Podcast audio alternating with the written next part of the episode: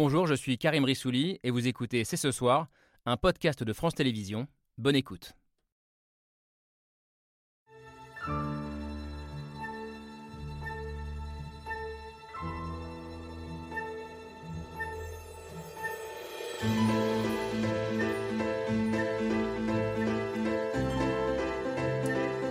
Bonsoir à toutes et à tous, soyez les bienvenus sur le plateau de C'est ce soir.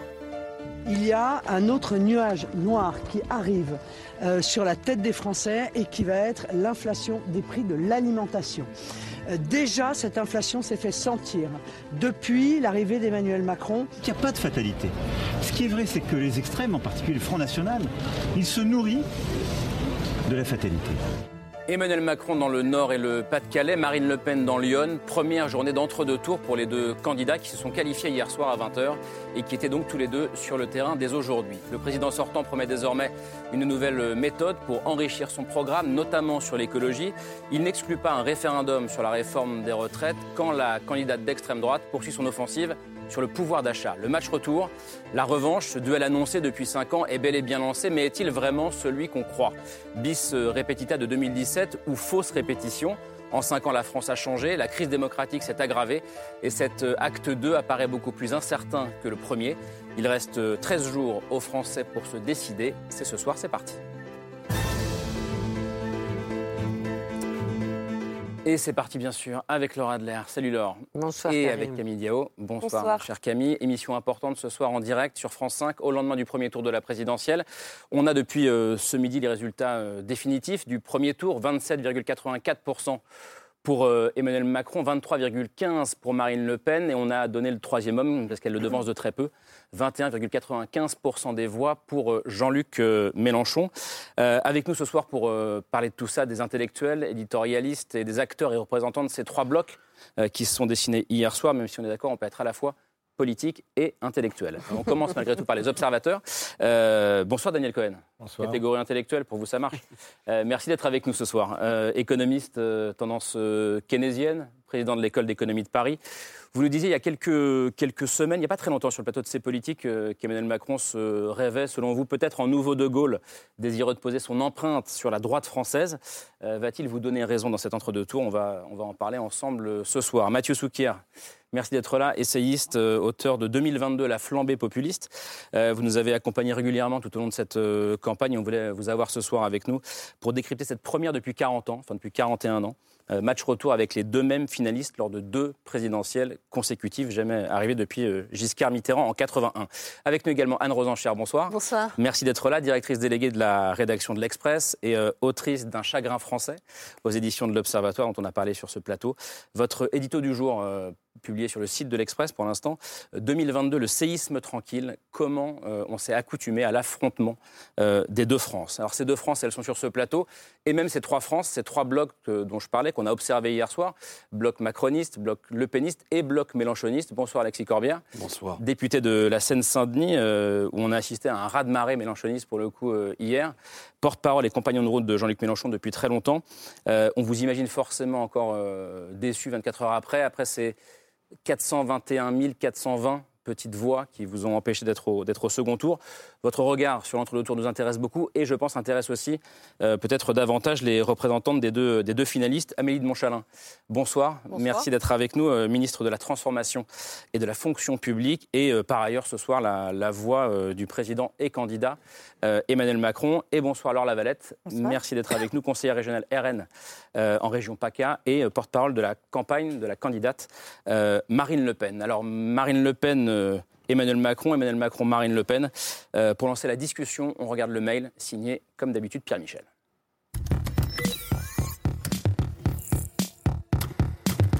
Macron-Le Pen 2017-2022, Macron-Le Pen le duel dont on parle depuis 5 ans. Macron-Le Pen, on prend les mêmes et on recommence, mais pas vraiment. Dans ce moment décisif, plus rien ne doit être comme avant. Et rebelote. Emmanuel Macron avec 28,1% devant Marine Le Pen. Match retour de la dernière présidentielle. Les qualifiés pour le second tour sont Emmanuel Macron et Marine Le Pen. Match retour dont on parlait déjà depuis les européennes. Un duel qui se dessine entre d'un côté les macronistes et de l'autre les partisans de Marine Le Pen. Un duel ultra clivant. Depuis le 7 mai 2017, il n'y aurait plus qu'Emmanuel Macron et en face Marine Le Pen. Les Français ont désigné l'Alliance patriote et républicaine comme la première force d'opposition au projet du nouveau président.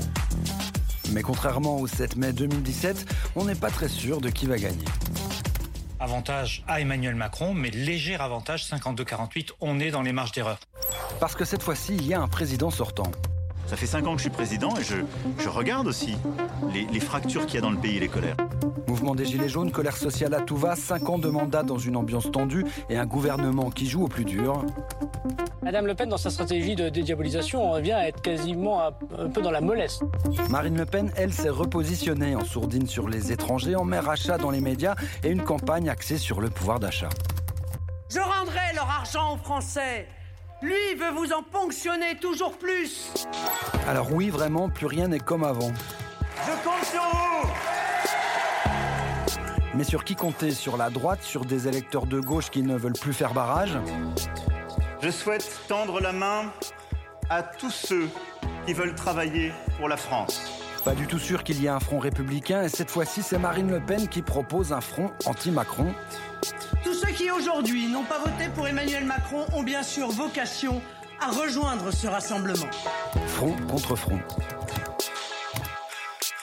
Daniel Cohen, front contre front, euh, disait Pierre Michel à l'instant. Comment est-ce que vous le regardez, vous, ce, ce match retour? Je disais, est-ce que c'est un vrai bis repetita? Est-ce que c'est -ce c'est très différent? Est-ce que les choses ont vraiment changé? Je pense que c'est très différent. Ça, bien sûr, c'est les deux mêmes finalistes, mais ça n'a en réalité euh, plus rien à voir. Donc les trois, les trois premiers sont, sont les mêmes sur quatre, mais il en manque ouais. un.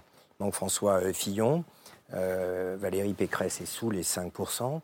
Ça veut dire qu'il y a eu un jeu de vase communicant parfaitement évident entre Emmanuel Macron et Valérie Pécresse. Donc ce que vous disiez tout à l'heure que, que, je disais, c'était tout simplement quand le, le programme d'Emmanuel Macron a été présenté aux Français avec euh, la retraite à 65 ans, des contreparties pour le RSA et, et euh, une baisse des droits de succession, on voyait clairement que l'ambition de ce programme était de capter euh, les voix de la droite, mais pas simplement de faire baisser Valérie Pécresse, mais de faire ce qu'on avait appelé à l'époque une OPA totale sur la droite. Elle a réussi. Il n'y a plus de droite républicaine au sens classique, des républicains en France, ils sont sous le seuil des 5%. Donc pour lui, c'est la victoire, au fond, de ce qu'il avait en tête. Maintenant, le problème de cette victoire, c'est que la contrepartie, c'est qu'il n'a plus de réserve à droite, très peu. En fait, quand on regarde les reports de ce qu'il reste de la droite, elles vont pratiquement à part égale vers Le Pen et vers lui-même. Donc, d'une certaine façon, on, le on premier parle, tour. On parle de, de, de, de part égale de 4,9%. Voilà, on parle de, disons, 5%. Il y a à peu près euh, euh, une répartition parmi ceux qui vont voter presque égale entre les deux, ce qui n'était pas du tout la situation de, la droite républicaine au départ. Mais quand il en reste aussi peu, bah, c'est justement ceux qui n'ont pas voulu le rejoindre. Et donc, euh, c'est des gens plus durs, plus durs à convaincre. Donc, en fait, il part sans cette réserve de droite mmh. qu'il a, d'une certaine façon, captée au premier tour. C'était sans doute aussi un bon calcul, parce que si la droite n'avait pas fait 5% et qu'elle avait fait 12%, il y avait 7 points de différence qui lui auraient manqué, il n'aurait pas été au deuxième tour en réalité. On parlerait Vu d'un des second, second tour, Donc, le, Pen. Euh... On aurait pu avoir un deuxième tour, Le Pen Macron. Donc il a fait, il a fait sans doute ce qu'il fallait faire compte tenu de ce qu'était l'équation politique qu'il voulait régler, mais il se retrouve, contrairement à la fois précédente, avec un report de voix, des réserves de voix très différentes, beaucoup plus faibles en réalité que celles sur lesquelles il pouvait compter il y a cinq ans. Donc c'est tout à fait différent au moment où elle-même, évidemment, euh, euh, Le Pen a élargi son assise sociale via, euh, via Zemmour et, et, et consorts. J'allais aller voir Mathieu Souquin, mais comme euh, Amélie de Montchalin, vous êtes avec nous, vous êtes d'accord avec l'analyse de, de, Daniel Cohen ou... Moi, je suis assez mal à l'aise en fait avec tous les commentaires qui commencent à parler de vases communicants, de réserve de voix, de blocs. Parfois, on entend aussi si changement, on... changement de sang. Euh, le sang de gauche en 2017 et puis le sang de droite en 2022. Tout ça, moi, je, en fait, me rend assez mal à l'aise sur ce qu'est notre République. Si vous regardez euh, au fondement de notre Constitution, on nous dit que la République est une et indivisible. Et euh, au fondement, je crois, de ce que nous cherchons depuis maintenant 2017, c'est précisément à sortir d'une logique de parti, de idéologie de droite ou idéologie de gauche. Et je pense que notre, en tout cas, notre vision, c'est que ce qui se joue dans les 13 prochains jours, c'est de parler aux Français c'est pas de parler à des blocs, c'est pas de parler euh, à des réserves de voix. On a l'impression qu'on jouerait avec des liquides. euh, mais les Français pensent des choses. Ils pensent des choses, ça mais existe. je ne suis pas sûre, par exemple, que ceux qui ont voté euh, Jean-Luc Mélenchon ou ceux qui ont voté euh, Yannick Jadot ou ceux, qui ont, ceux et celles qui ont voté Valérie Pécresse soient un bloc homogène. Vous avez parmi ces Français des Français qui peuvent être tout à fait aujourd'hui sensibles à des questions écologiques. On doit leur répondre. Qui peuvent être sensibles à euh, ce que nous portons de progrès social dans le projet et qui n'a peut-être pas été euh, d'ailleurs totalement explicité parce que le temps nous a manqué, parce que la campagne s'est faite dans un calendrier de contraintes, notamment international, très fort. Et donc moi, je, je pense qu'il faudrait éviter euh, de considérer les Français comme des blocs, parce que plus on les, d'ailleurs, on les enferme dans des blocs, plus on organise une confrontation d'une France qui serait irréconciliable, là où précisément l'ambition du président, c'est de réconcilier les Français, c'est d'unir autour d'un projet cohérent, et c'est de servir pas- tous les Français, quand on parle santé, quand on parle école, quand on parle service public, quand on parle solidarité à la source, on parle à tout le monde. Il y a pas on n'est pas blocs en train de choisir la France de droite ou la France de gauche. Mathieu Souquet, il n'y a pas trois blocs euh, qui sont étaient clairement définis hier soir? Alors si, il y a longtemps eu quatre blocs en réalité, c'est-à-dire que la gauche était divisée en deux, la droite était divisée en deux, et là effectivement, on voit bien qu'avec l'élimination de la droite, on, on en revient à trois blocs. Mais, mais revenons quand même sur cette surprise de la présidentielle, parce que le match retour, ça n'allait pas de soi. Ça n'allait pas de soi parce que comme vous le disiez Karim, en réalité, ça n'est pas arrivé depuis euh, Giscard Mitterrand, c'est-à-dire que normalement, on ne rejoue jamais la même finale pour une raison simple, les Français veulent toujours un peu de nouveauté dans une élection présidentielle.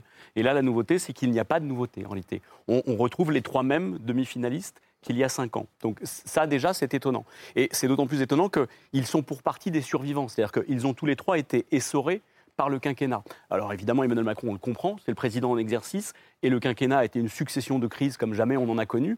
Il aurait pu être totalement essoré, et en réalité, il a été pour partie sauvé par ces crises. Mais même les deux opposants, qu'étaient Marine Le Pen et Jean-Luc Mélenchon, ont traversé un quinquennat difficile. Marine Le Pen a dévissé en fait dès 2017 avec son, débat raté, et, et on a vu que jusqu'au mouvement des Gilets jaunes, en fait, Marine Le Pen est beaucoup plus bas que d'habitude. Elle est 10 points en dessous de son étiage normal. Elle ne se remet en selle qu'à la faveur du mouvement des Gilets jaunes. Donc jusqu'en 2019, elle est faible. Et même après 2019, même avec le mouvement des Gilets jaunes, en gros, le RN passe à côté de toutes les élections intermédiaires ou à peu près. Il n'y a qu'aux européennes que la performance est correcte. Sinon, aux élections locales, le RN perd une grosse partie, en fait, de ses élus locaux. Donc c'est pas rien. Et je dirais que la France insoumise elle-même, alors il y, a, il y a un sujet d'image et il y a un sujet de posture pour Jean-Luc Mélenchon, qui lui-même paye l'ambiguïté en fait de l'entre-deux tours de 2017, qui ensuite paye, pardon de, de rappeler ça, mais la République c'est moi.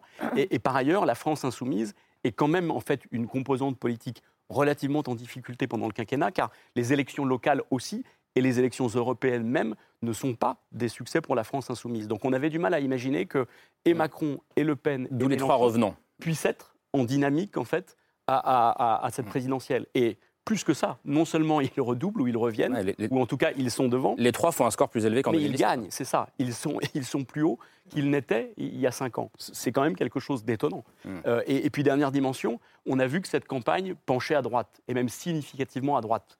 Euh, parce que euh, Emmanuel Macron a malgré tout fait le choix, encore une fois, de, de- de- bouger vers la droite, parce que la primaire de, la droite DLR s'est jouée très à droite, et qu'une fois désignée, Valérie Pécresse a quand même chaussé en fait les, les- les skis d'Éric Ciotti. Euh, et puis l'extrême droite est forte comme jamais. Donc la campagne présidentielle s'est jouée à droite et même très à droite. Et en réalité, le candidat de la gauche qu'on n'avait pas vu venir passe à un cheveu de la qualification au deuxième tour. Alors, on ne sait pas ce que ça aurait donné si pour le coup Jean-Luc Mélenchon avait été réellement présent au deuxième tour, mais la gauche n'est pas si loin que cela. On va revenir sur le, le cheveu euh, qui a manqué à Jean-Luc Mélenchon, mais juste à, à Enchère, vous parliez d'un, aujourd'hui, je crois, d'un, d'un séisme tranquille. C'est quoi un séisme Non, mais euh, je, je raconte que la première fois que j'ai voté à une présidentielle, c'était en avril euh, 2002. Donc, c'était euh, ma première élection et mon premier séisme. C'était le 21 Euh, avril. C'était le 21 avril, exactement. Et, euh, et depuis, donc depuis 20 ans, je, le tremblement de terre s'est installé dans le paysage politique français au point qu'on ne on sent même plus le ressentir quand il arrive. Quand on, quand, même, euh, cette élection, il y a eu 27% d'abstention, c'est énorme.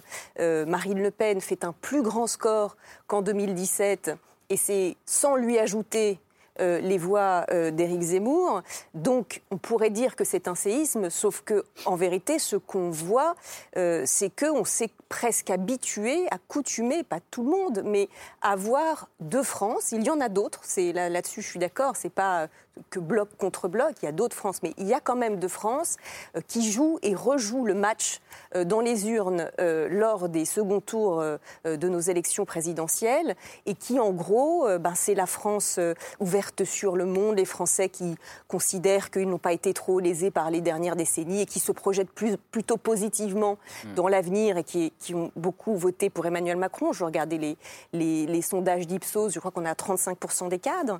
Et de l'autre côté, eh bien, vous avez euh, le symétrique, c'est-à-dire des gens qui s'estiment lésés par euh, euh, les, les 30 dernières années, la mondialisation, la construction européenne telle qu'elle a eu lieu, etc., qui se sentent dans un déclassement culturel, géographique, et qui ne se projettent pas positivement dans l'avenir, et leurs enfants non plus. Et, euh, Et Marine Le Pen est arrivée en tête, je crois, chez les ouvriers. 36% chez, dans- chez- pour l'Ipsos aussi, chez les- chez les chômeurs, hein. ouvriers et employés. Euh, donc, si vous voulez, ce match qui se fait et qui à chaque fois euh, menace presque d'engloutir euh, le fonctionnement démocratique tel qu'on le connaît, le problème c'est qu'on ne le résout pas. Euh, en fait, à chaque fois, on s'indigne, à chaque fois, on jure. Excusez-moi, Amélie Montchalin, mais co- encore hier, euh, euh, Emmanuel Macron a dit rien ne sera plus jamais comme avant. Sauf qu'une fois au pouvoir, en gros, ce qui est admis beaucoup au pouvoir et dans une partie des élites, c'est l'idée que le diagnostic des gens qui votent pour les extrêmes ou pour les radicaux, en fait, finalement, ils ne sont pas assez intelligents pour savoir ce qui est bon pour eux ou ce qui est faisable.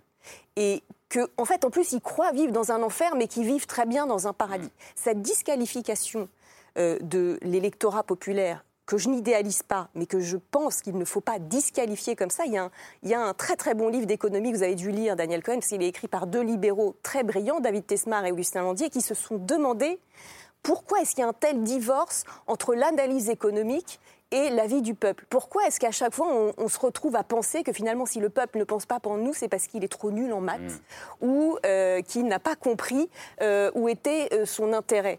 Parce que parfois, vous avez des arbitrages qui se font autrement que par l'efficience, que par ce qui est bon pour l'efficience du monde. Voilà. Et bien, tout ça fait que il faudrait réussir à penser contre soi-même et voir parfois, on y reviendra, à faire des politiques qui va en partie à l'encontre de son électorat. Je ne dis bien sûr pas qu'il faut qu'Emmanuel Le Pen fasse la politique de Marine Le Pen. Emmanuel. Macron fasse la politique de, de Marine Le Pen, ce serait absolument un déni de démocratie. Mais qu'il prenne en compte une partie du diagnostic sans le disqualifier, sinon, un jour ou l'autre, ça passera plus. On est nombreux, mais on a le temps. Mais je vais quand même poursuivre le tour de table. Je pense Euh, que le, le plus grand déni de démocratie, c'est déjà de parler d'extrême droite. Je veux dire, rien dans nos valeurs ni dans notre façon de faire de la politique est d'extrême droite. Donc, si on pouvait éviter d'insulter, de jeter l'anathème comme ça sur les électeurs, est-ce qu'on est anti-parlementaire? Est-ce qu'on a C'est déjà pas une insulte, c'est une catégorie historique. non, non, non, pas, mais- non. Je veux dire, il faut Mais de- de restons là-dessus parce que c'est très intéressant. Ouais, c'est très intéressant parce qu'on n'est pas anti-parlementaire, on n'a jamais remis en cause le résultat du- d'une élection. Au moment des, des Gilets jaunes, souvenez-vous, Marine Le Pen avait fait une tribune en appelant aussi à la, à la paix. Euh, enfin, je veux dire. euh, ça ne fonctionne plus. Enfin, je veux dire ce qu'on disait il y a 25 Alors ans. comment vous vous Les gens- qualifiez euh, sur l'échiquier politique alors justement, c'est assez intéressant. Figurez-vous que je, je rejoins, euh, je rejoins Madame la Ministre. Je pense qu'effectivement, ce clivage droite-gauche n'existe plus. Qu'il y a d'un côté deux mondes, deux visions du monde qui s'affirment et qui, qui se sont dessinées pour la deuxième fois. Effectivement, vous le disiez, ce duel qui revient, c'est les mondialistes d'un côté et les, les patriotes, les nationaux de l'autre. Ceux y croient que la nation euh, protège et ceux qui pensent que la France est une province dans un monde globalisé. Voilà, je pense qu'on a deux visions euh, et les Français auront le choix exactement dans ces deux visions de la société le 24 euh, avril prochain. C'est en ça, je pense, que, que les LR ont fait un, très petit score. Et vous parliez tout à l'heure, c'est vous, monsieur, d'élections locales auxquelles nous, nous serions passés à côté. Je rappelle quand même que les municipales, souvenez-vous, climat très particulier. En, euh, juste le week-end du confinement, c'était quand même, euh, voilà, il y a une prime au sortant quand même qui a été très nette. Et euh, moi, je suis élue de la non, région. au régional. Oui, mais justement, coup- justement, c'est assez Même au intéressant. municipal, les écolos ont gagné Je suis, plein de je suis, je suis assez, je suis assez contente de pouvoir parler des régionales. Je suis élue en PACA, où vous savez bien que Renaud Muselier, donc LR, qui était très marqué LR, ténor avec euh, euh, Christian Estrosi et Hubert Falco de la maison LR, a, a- a eu le soutien de la République en marche avant même le premier tour, ce qui n'est jamais arrivé. Michel Onfray en parle très bien, dit que justement ça brouille les pistes. C'est sûr qu'il en Ça parle brouille- très bien. Ça, on n'en doute pas que ça Michel brouille Onfray les parle pistes et qu'effectivement, du coup, l'électeur se dit finalement de voter euh, Muselier ou de voter La République En Marche, c'est la même chose. Et je pense que c'est aussi ce qui a fait qu'il y a une grosse abstention. Juste, est-ce que tout le monde est-ce dit. que vous pouvez répondre à ma question? Comment vous vous qualifiez sur l'échiquier Je, politique je me sens de France, Madame Adler. Je veux dire, je n'ai, je n'ai pas, de- je, je n'ai aucun ennemi Oui, dans les amoureux de la France, mais je ne, je ne me sens pas de droite ni, ni de gauche. On a encore une fois. euh, Allez-y les uns les autres, mais par contre, on reste sur cette question-là, la question de la catégorisation, mais on n'a pas entendu Alexis Corbien, s'il vous plaît. Quand, quand on vous dit le RN n'est pas un parti d'extrême droite aujourd'hui, qu'est-ce que vous dites, vous? Depuis toujours, historiquement, l'extrême droite n'a toujours refusé cette qualification. Il s'appelait euh, national-socialiste. Je ne compare pas avec le reste. Non, non, mais, je, Mais je celle, dis historiquement. Historiquement. Je veux dire que si vous écoutez ce qu'est historiquement euh, le fascisme, le nazisme à travers le XXe siècle, Si on pouvait éviter de mettre tous ces mots-là dans la même phrase. mais c'est vous qui vous sentez visé. Je dis historiquement, Oui, oui. ils se sont toujours qualifiés d'un discours populaire, etc. Donc ça, c'est pas nouveau. Euh, Quand vous, qualifiez, quand vous désignez un- quelqu'un d'extrême droite, de- il a toujours refusé cette qualification. Parce que précisément, il vise à dire, comme je viens de l'entendre, que lui, il est du peuple, il est de France, etc. Il n'est pas de gauche, indiscutablement, parce que Mme Le Pen et l'extrême droite ne demandent pas une autre répartition des richesses. Pas ça le, sujet. La manière dont Mme Le Pen a abordé le refus de l'augmentation du SMIC en disant je vais prendre sur la part des cotisations sociales, qui est déjà une part de salaire différée, je vais augmenter. En gros, vous allez moins cotiser, vous allez peut-être gagner plus à la fin du mois, mais vous cotiserez moins des organismes de- d'aide sociale. Ça, c'est clairement, c'est pas une pensée de gauche, ça. On est d'accord. De la même façon que sur nombre de sujets, Mme Le Pen vient dire qu'un des problèmes de ce pays, c'est que notre pays n'est pas une république qui fait France de tout bois, mais il y a des gens parce qu'ils viennent de tel ou tel endroit. Attention, il faut qu'ils abandonnent tel ou tel comportement culturel. La parce que priorité nationale a toujours été à l'extrême droite, ou pas? donc, donc, donc tout ça, ce que, ce que Mais je dire- mais- mais ça, Non, pas dans votre mais- programme Encore une fois, je vous savez, moi je suis née en so- c'est pas- 76, je ne me sens absolument Non, mais- pas mais- d'extrême droite. C'est mais- mais- mais elle en parle en vieux 2021, débat. 2022. C'est Mais un- compléter. Surtout, on va C'est un peut-être, euh, anathème que, que, que vous lancez une Mais fois qu'on a dit ça on c'est pas un anathème. quand même, Pourquoi mais quand même. fier d'être d'extrême mais, mais, droite mais parce que, mais enfin, Madame Adler, vous savez bien, je veux dire, Bah non, dans, mais le vous mot pose la d'extrême droite, question évidemment, qu'il y a vraiment une violence qui est tellement loin, tellement Peut-être- loin de ce que l'on Peut-être pense. pour compléter, si vous voulez bien, en fait, le, le clivage gauche-droite n'est assurément plus le seul. Euh, Il mais il demeure. plus, même, mais, je pense. non, mais il demeure, puisque.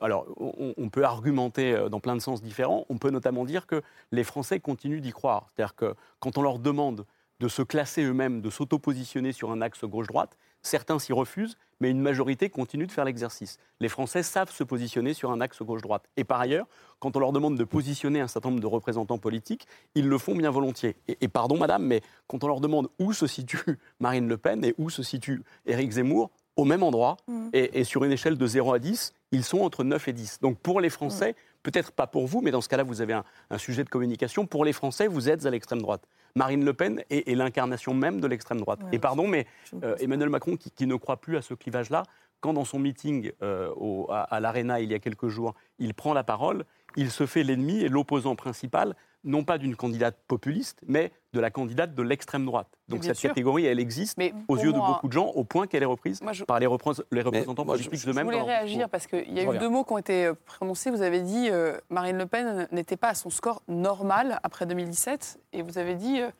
qu'au fond, on s'était habitué. Moi, ce que j'observe, c'est que depuis cinq ans, euh, une partie de la classe politique, pas nous, mais beaucoup d'autres acteurs politiques, ont considéré que Marine Le Pen serait au deuxième tour de la présidentielle de 2022 Mhm. Et que donc c'était une donnée et que donc pour se hisser finalement au deuxième tour, il fallait faire du tout sauf Macron puisque c'était la seule place à prendre. Ce qui a amené d'ailleurs dans le débat, et on a vu dans le positionnement de beaucoup de ceux qui ne sont pas au deuxième tour, une ligne qui ne consistait pas à combattre les idées de Madame Le Pen, mais à combattre uniquement celles de Monsieur Macron. Nous, on a une part de responsabilité évidemment dans le paysage. Pour moi, c'est quoi un parti d'extrême droite, ou en tout cas ce que propose Madame Le Pen? D'extrême droite ou pas? Pour moi, c'est d'extrême droite. Là, ça vous arrange ça, aussi. ça joue sur deux ressorts que je voudrais ici démasquer. Le premier ressort qu'il faut démasquer, c'est que euh, à surfer sur les peurs, à euh, évoquer ce que chacun d'entre nous peut avoir, des peurs du lendemain, des inquiétudes, euh, parfois des difficultés sociales, et à mettre en face de ces difficultés des solutions qui ont l'air d'être des solutions, mais qui sont en fait des arnaques, de la poudre aux yeux, des solutions qui ne fonctionnent pas. Ce que dit Madame Le Pen aujourd'hui, en disant je veux prévenir les Français, il y a de l'inflation dans les prix alimentaires. C'est vrai, mais est-ce que une des solutions de Madame Le Pen va combattre l'inflation à la racine des prix alimentaires? Aucune. nous voulons, nous, en face de ces inquiétudes réelles et légitimes, proposer des solutions. La deuxième chose qui, pour moi, caractérise l'extrême droite, Pour l'instant, c'est plutôt raté. hein. ce qui, depuis maintenant des mois et des mois, se voit sur les réseaux sociaux, c'est vu beaucoup par les partisans de M. Zemmour, c'est vu beaucoup par les partisans de Mme Le Pen, c'est de faire croire aux Français qu'il y aurait un parti de l'étranger qui aurait pris le pouvoir de la tête des ministres, que nous serions des pantins, des marionnettes, qu'au fond, cette vision des mondialistes que nous serions, c'est que nous aurions délaissé notre souveraineté et que les nationaux que vous êtes, vous êtes là madame. pour défendre la France contre l'idée que nous aurions rendu les armes à des gens de Vous l'extérieur. vous savez, quand on vend Alstom aux Et- Américains, excusez-moi, mais on a un donc, peu ces abandonné deux notre ressorts-là on sont des ressorts d'extrême droite. pas... Surfer sur les peurs, décrire des problèmes, n'apporter aucune solution viable, et par ailleurs faire croire aux Français qu'il faudrait être des nationaux dans le repli Mais pour éviter que les hommes et les femmes politiques soient les marionnettes d'un parti une Ces deux ressorts-là, c'est l'extrême droite depuis des décennies, Juste une voire question. peut-être des En siècles. fait, qu- quand vous dites Marine Le Pen, c'est hissé. Enfin, derrière Marine Le Pen, il y a eu des millions de Français qui ont voté. Donc ça veut dire quand même que. Pour l'extrême euh, droite. Ça veut dire que le programme. Non, pour quelqu'un 8 millions de qui voulait Mais rendre si. aux- qui veut rendre aux Français et leur pays et leur argent. Donc je veux dire, il y a un moment. Mais ça s'appelle l'extrême droite. où vous avez ça s'appelle l'extrême En fait, droite. vous a- Vous, a- vous, vous représentez la même condescendance finalement que votre président a eu. Parce que vous parlez de, de séisme, Madame de Montchalin. Moi, je vais vous dire ce que c'est le séisme. Non, le séisme, c'était Anne Rosenchère. Oui, non, mais vous avez repris le mot tout à l'heure. Effectivement, le séisme, c'est qu'en 2022, il y a un Français sur quatre qui ne mange pas à sa faim. C'est que cet hiver, il y a des gens qui ont dû euh, euh, choisir entre se chauffer ou dîner correctement. C'est des Français qui n'arrivent plus à mettre de l'essence. mais quelles sont vos euh, dans- Mesdames. dans- Mais il y en a plein. Excusez-moi, madame, mais euh, Alors, Marine pas- Le pour Pen pour qui le veut, coup, qui veut vous êtes au baisser. second tour, mais on va quand même essayer de tous discuter ensemble. Qui veut baisser C'est parce que la j'aimerais rajouter. 500. j'aimerais- Évidemment. je vous laisse. Non, je vais aller voir mais- Daniel Cohen et j'arrive. Bon, il arrive aussi. non, mais je- je- il y, a y vraiment euh, plus, il y a tellement de niveaux euh, di- différents qu'on va essayer de- d'en distinguer au moins deux ou trois. D'abord, la, la première chose, c'est qu'en effet, quand Si on, on ne s'entend pas déjà sur quand- les mots, c'est quand- compliqué. mais d'abord, quand on demande aux gens, en effet, ils se situent, la plupart d'entre eux, sur un axe gauche-droite, et on voit euh, les, les Et électeurs. nos électeurs ne se les situent pas à électeurs de l'extrême Le droite. Peine Pas du- se. Mais c'est du à quoi à l'extrême de je vais juste essayer, sinon euh, on va pas y arriver. Donc, quand on leur demande, ils se situent à la droite de la droite, de même que les électeurs de Mélenchon se situent à gauche, de même que les électeurs de, de- de Macron, d'Emmanuel Macron, se situaient plutôt au centre. D'ailleurs, l'électorat était en gros celui de Bayrou à, à 80%, et il sait, une étude d'ailleurs, je crois, de la Ils sont passés de quoi? De Jean 5,5 Jaurès l'a 6,5, montré, ils se sont légèrement d'ailleurs déplacés sur la droite, les mêmes électeurs au fur et à mesure du quinquennat. Donc les gens se repèrent très bien, et quand ils se repèrent sur cet axe, à quoi ils pensent? Ils pensent aux valeurs en réalité, je vais revenir après au point numéro 2 si on me laisse, qui sont les questions économiques et sociales, mais ils pensent aux valeurs. Et il y a une autre manière que simplement la redistribution de penser l'axe droite-gauche, et c'est celui en réalité que les politologues retiennent le plus souvent, c'est celui de l'universel. La gauche, c'est l'universel, c'est les Lumières, et la droite, depuis toujours, lui répète, euh, l'homme en général, ça n'existe pas, on peut être français, on peut être persan, mais on ne peut pas être homme. Voilà. Et c'est sur cet axe qu'on retrouve ces valeurs universalistes à gauche, moyennement universalistes au milieu, en disant, bon, voilà, et puis pas du tout universaliste, exactement dans les termes très spontanément où vous l'avez décrit il y a une seconde, à savoir la France se protéger d'un monde, etc. C'est ça, la droite de la droite. Si, si vous voulez pas d'être d'extrême ça n'a absolument aucune importance. Ça se retrouve tout le temps. Et quand on interroge les gens, c'est comme ça qu'ils disent.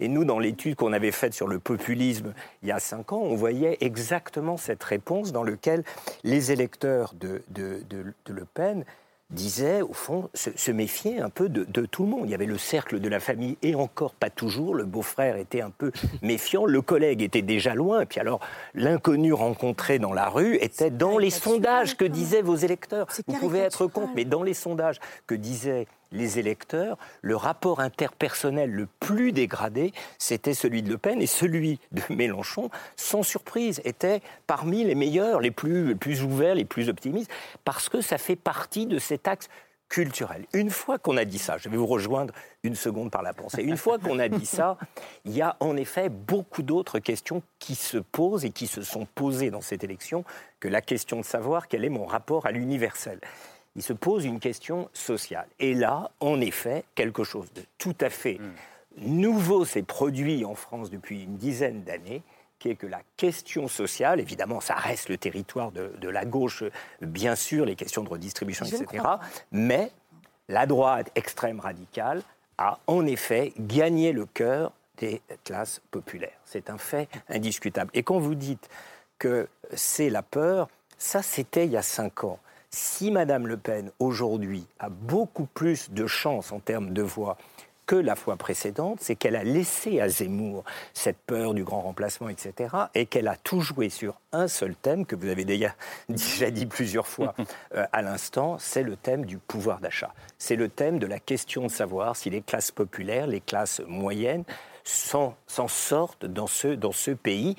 Thème du pouvoir d'achat qui a en effet caracolé en tête de toutes les intentions, très loin devant euh, l'Ukraine, devant euh, le Covid dont on ne parle même plus, très loin aussi devant le chômage, et qui s'est imposé comme une question. Et c'est ça qui est tout à fait nouveau, je pense, Oui, dans ce deuxième tour ça. par rapport Mais à l'autre, qui est que nouveau, Emmanuel. Macron va devoir chercher des réserves de voix chez des gens qui sont très sensibles à cette question sociale. Et donc, Eh ben, regardez, il y en a c'est un, autre- là. C'est Ah, un autre débat. Non, non, non, on va un aller- non, non, non, on va aller voir. Alexis Corbière. C'est un que- autre débat que celui qui pouvait y avoir sur garder Alexis la Corbière, s'il France vous dans plaît, le s'il vous monde. plaît.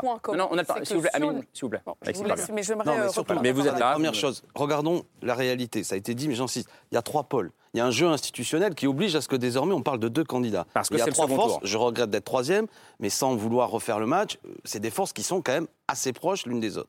Je regrette qu'il y ait 1% qui me sépare de Mme Le Pen, mais du point de vue du rapport de force, observons qu'il y a quelque chose qui est là. Et même dans certains points de vue, si on additionne peut-être des, des tomates et des carottes, enfin je sais pas, mais même ce qu'on appelle la gauche fait 31 et plutôt en progression. Ça existe, ça. Donc il y a trois France. le jeu de la Ve République, que par ailleurs je combats, amène à ce que désormais, on va dire, il y a deux forces, mais ça n'est pas la réalité politique, c'est important.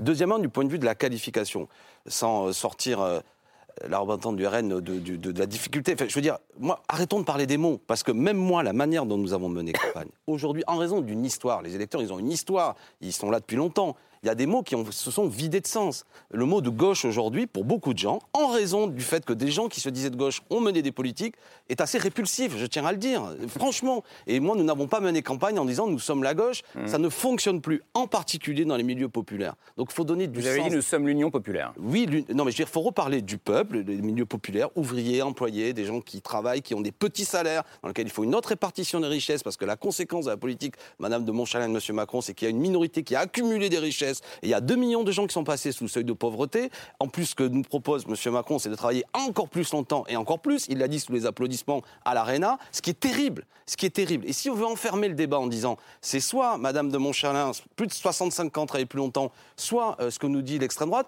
on va pas s'en sortir. Mais c'est pas. Pardon, pardonnez-moi. Donc, moi, Non, pour mais sans, sortir- sans enfermer le débat, Oui. c'est les- c'est c'est le J'ai bien choix démocratique c'est de la la République. qu'un homme comme Donc, en moi fait, ressent aujourd'hui. C'est-à-dire que je suis face à une difficulté. Premièrement, je dis à tous ceux qui nous ont fait confiance, qui ne sont pas seulement de l'Union populaire, et je les remercie, cette jeunesse, ces écologistes, ces intellectuels, 21%, c'est pas que de l'Union populaire on de la parle de France 7 insoumise. millions Voilà, 500 000 c'est- voix. C'est puissant. Restons rassemblés. On va avoir besoin de cette force à l'occasion des échéances sociales, climatiques et électorales qui sont devant nous. Deuxièmement, je le dis sans sourciller. Je suis en radical désaccord avec la politique d'Emmanuel Macron. Mais l'extrême droite, non seulement rajoutera des politiques qui seront antisociales, mais en plus, ce, ce supplément qui nous est décrit, c'est-à-dire je suis de France, sous-entendu, certains ne seraient pas de France de ce pays. Et je n'accepte pas ce que je vais qualifier d'un mot très simple, le racisme. C'est anti-républicain. Moi, je suis un patriote. Et l'histoire du patriotisme dans ce pays, c'est précisément une valeur de fond social et politique. C'était même le mot, c'était la gauche. Les révolutionnaires, c'était les patriotes. En personne 1789. Et Madame Le Pen, quelque part, est l'héritière politique de ceux qui ont toujours considéré qu'effectivement, qu'une nation politique, moi je suis pour la nation politique et vous, vous êtes pour une nation identitaire. Retrouvez, Mais non, mais à- si à- madame, c'est ce que vous moment, répétez à- d'ailleurs chaque fois. du Mais tout, si, mais c'est à- la manière dont vous abordez nombre Vous de sujets. bien déconnecté de la réalité. euh, Pardonnez-moi, ça signifie, ça, ça signifie, je- que sans dire, parce que vous ne le direz pas, euh, je mettrai un bulletin euh, Emmanuel Ah bah, Macron me dans fait le, rire. le 24 avril, pardonnez-moi, sans le dire. Non, je dis clairement, comprends, je comprends que vous espérez plutôt une victoire d'Emmanuel Macron le 24 février. Écoutez, moi, 24 ce que je vois, moi, ce soir, je suis pas là uniquement pour moi. Je suis Non, mais je- comptable. Non, mais je j'essaie de répondre à cette question euh, qui, évidemment, a une certaine difficulté par rapport à, à ce point d'équilibre que j'essaie de trouver. C'est qu'il y a des gens qui, comment dirais-je, n'arriveront pas à voter pour une force politique qui les a à ce point méprisés qui, y compris d'un point de vue même vous dans parlez, les. Vous, parlez d'En Marche. La, du gouvernement. Non, mais je veux dire, on n'oublie pas la manière dont, y compris la police, a été utilisée pour faire mal à des gens, avec une répétition. Si à jamais, il restera des mains arrachées, des yeux éborgnés, vous êtes resté totalement insensible sur cette question-là, et vous en paierez le prix parmi les nôtres qui n'arriveront pas à voter pour vous, même contre l'extrême droite. Et d'autres arriveront encore à dire, nous ne voulons pas l'extrême droite. Les deux ne doivent pas se diviser. C'est la difficulté. C'est la raison pour laquelle nous avons dit, et Jean-Luc Mélenchon l'a répété, pas une voix pour l'extrême droite. Cette colère qui monte, Madame, ne peut pas, avec le respect que je dois comme personne, mais le radical désaccord que j'ai, ça n'est pas possible que cette colère s'exprime dans l'extrême droite parce que ce serait terrible pour le pays. Parce que je le répète, moi je suis un républicain, un patriote. Mais je suis et, de, républicain, et du point de vue, non mais puisque vous utilisez ce mot, vous vous ne l'êtes pas. De mon point de vue politique, vous êtes autre chose. Vous êtes ceux qui depuis deux siècles refusent une fois de plus que ce pays se retrouve sur ses valeurs républicaines. Ne pensent qu'on ne peut pas faire France avec des gens qui nous rejoignent parce que et en plus vous les considérez souvent comme responsables de la crise à tel point que j'ai vu que la première proposition que vous faites, c'est un référendum sur l'immigration, comme si c'était le sujet qu'il faut remettre ah sans bah, cesse. Excusez-moi, j'ai quand même un sujet. 7 Français sur 10 pense qu'il y a quand même un problème. Mais avec pourquoi vous faites un référendum sur la pauvreté Pourquoi vous faites un référendum C'est toujours la première question. Non, non, bah je voudrais repartir justement. Je vous laisse quand même répondre parce que vous avez été mise en cause. Les deux jambes de la campagne de Marine Le Pen qui a été rendre aux Français leur pays et leur argent. Leur pays, effectivement, c'est avec ce référendum. Mais qui vole le pays, madame je, vais continuer à. Je vous en prie, mais pour je vous C'est euh, de reprendre, parce que Marine Le Pen pense que ça fait 40 ans que le, français ne s'est pas exprimé et il va reprendre en main sa politique migratoire. Excusez-moi de penser que c'est un problème. 7 Français sur 10 je pense qu'il y a un problème avec l'immigration en France parce qu'elle est euh, dérégulée, trop, trop importante. Et la deuxième, le deuxième volet, qui est beaucoup plus social, et c'est quand même là mm. sur lequel on devrait quand même arriver à se retrouver, je veux dire, il ne faut pas mm. non plus que vous soyez qu'est-ce que vous proposez sur le euh, plan ébloui. social bah, ce Vous plaisantez ou quoi? Vous n'avez pas du tout lu notre projet? Ah bah Je l'ai lu sais Quand vous voulez, par exemple, déconjugaliser l'AH, ça me paraît pas mal que madame la, la, a, conjugalisé la, location euh, d'adulte. Non, mais on est d'accord, je vous écoute. Ah, vous n'êtes pas pour augmenter le SMIC, vous n'êtes pas pour bloquer les prix, vous n'êtes pas pour la retraite à 60 ans. Excusez-moi, on est pour la retraite à 62 ans, donc vous ah, Vous n'êtes pas pour la retraite à 60 ans. On est pour. Alors, on a un peu de temps, On est d'accord qu'actuellement, c'est la retraite à 60 ans. On est pour la Donc vous n'êtes pas pour des avancées sociales. On est pour la retraite à 60 ans quand on a commencé à travailler entre 17 et 20 ans, vous savez bien. Et vous me dites ça, mais vous allez euh, voter pour Madame de Montchalin qui veut la retraite à 65 ans. Ah, moi, je ne suis pas candidate à la présidentielle. Et par exemple, pour le pass sanitaire, avec, tous les, avec toute la lutte que vous avez mis et de façon... Euh, assez noble la plupart du temps, que ce soit Mathilde Panot, Monsieur Ruffin ou vous. Ce que vous je propose, moi, c'est de débattre à l'occasion des élections législatives. Non, non, non, mais c'est quand même. Vous savez quoi Moi, j'ai compté sur nous pour travailler. Pardonnez-moi. Revenir quand même sur, en fait, ce qui caractérise. Et après, je voudrais vraiment entendre Anne Rosenchère, mais allez. Des années, depuis des années, c'est que quand on parle d'immigration, quand on vous écoute, il faut faire un référendum. Quand on parle de sécurité, il faut faire un référendum. Chacun son. Quand on parle de pouvoir d'achat, il y aurait une forme de baguette magique, de solution, où on n'a pas du tout tous compris, mais manifestement, Madame Le Pen nous dit 200 euros de plus par mois. Je vais vous euh, expliquer pour chacun. Si vous voulez. Les fonctionnaires, je dois vous donner du pouvoir d'achat, mais je ne dégérerai pas le point d'indice face à l'inflation, ce que nous avons acté Avec un retour de veste extraordinaire, Madame mais de Montchalin. Oui, vous étiez sur les plateaux, Madame de Montchalin, pour, pour, dire on ne va pas le faire.